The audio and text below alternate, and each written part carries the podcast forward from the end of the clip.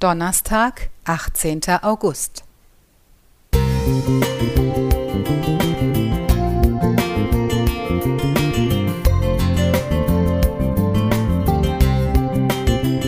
Ein kleiner Lichtblick für den Tag.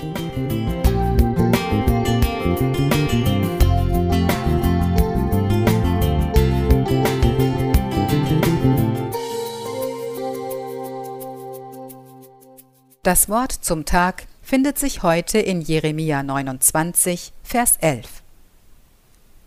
Denn ich weiß wohl, was ich für Gedanken über euch habe, spricht der Herr. Gedanken des Friedens und nicht des Leides, dass ich euch gebe Zukunft und Hoffnung. Was für eine Autowerbung. Es geht los mit schönen Landschaftsbildern, dann tolle kurvige Landstraßen und ein sportliches Auto, natürlich ein glücklicher Fahrer, der Freude am Fahren hat. Eine Hintergrundstimme fragt, wann haben Sie das letzte Mal was getan, weil Sie das wollten und nicht weil es Ihnen jemand gesagt hat? Wann haben Sie das letzte Mal was ohne Plan oder To-Do-Liste gemacht? Einfach drauf los. Dann beschwingte Musik und wieder der glückliche Fahrer in der tollen Landschaft. Mein erster Gedanke war, ja, das will ich auch, Freiheit. Und plötzlich schoss mir ein anderer Gedanke durch den Kopf, ich glaube von Gott eingegeben. Wirklich? Willst du nur tun, was du willst und nicht, was ich möchte? Willst du wirklich ohne meinen Plan für dein Leben drauf losleben und damit ohne echten Sinn? Wer bestimmt dein Leben? Die meisten Menschen würden hierauf antworten, na hoffentlich ich. Hoffentlich, weil sie spüren, dass 100% Selbstbestimmung gar nicht gehen. Man muss für seinen Lebensunterhalt sorgen, und allein das geht nicht ohne Kompromisse und Fremdbestimmung.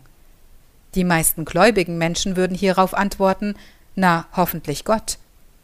Hoffentlich, weil sie spüren, dass das nicht so einfach ist. Erstens, weil sie denken, selbst zu wissen, was gut für sie ist, und sie die Dinge einfach gerne selbst in die Hand nehmen. Das fühlt sich gut und normal an. Zweitens, weil sie auch Angst davor haben, was mit ihrem Leben passieren würde, wenn ein anderer bestimmen dürfte.